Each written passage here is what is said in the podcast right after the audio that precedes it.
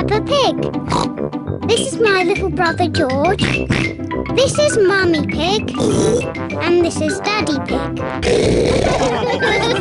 Peppa Pig. Mr. Scarecrow. Pepper and George are playing at Granny and Grandpa Pig's house today. Hello, Grandpa Pig. Papa Pig. Ho ho! Hello, Peppa. Hello, George. Grandpa, what are you doing? I'm making a flower garden. Ooh. These seeds will grow into beautiful flowers. I drop the seeds on the ground. Then I cover the seeds with earth. Oh, where have they gone? The seeds have disappeared. That's strange. I'm sure I put some seeds here. Yes, Grandpa, we saw you. Well, they're not here now. Oh well, I'll just have to use some more. As I was saying, I simply drop the seeds on the ground. A little bird is eating Grandpa Pig's flower seeds. Oi! Get off my seeds! So that's where all my seeds went. Into the little bird's tummy.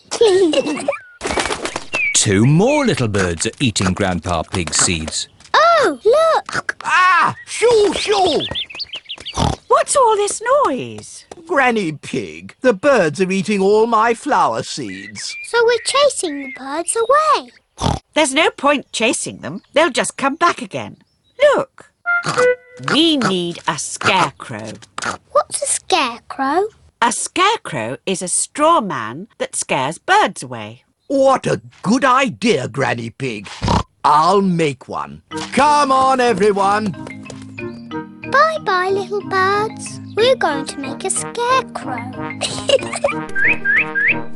This is Grandpa Pig's garden shed. There'll be plenty of things in here to make a scarecrow. First, we need two sticks and some string. We'll find them. Pepper has found some sticks. George has found some string. Good. I'll tie the sticks together to make the body. Granny Pig has found some straw and an old sack. Lovely. I'll put the straw in the sack to make the head. Now the scarecrow needs something to wear. Here's a bag of old clothes. Ooh. George has found a dress.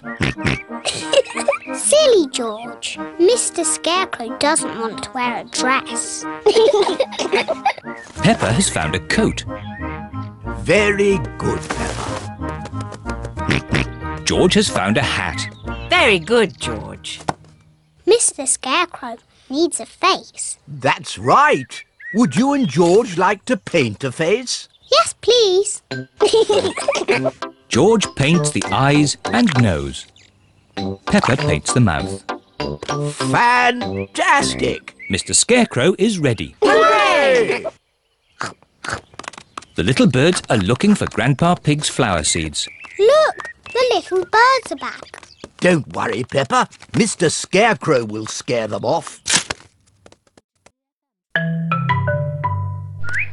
It worked. Mr. Scarecrow has scared the little birds away. Hooray!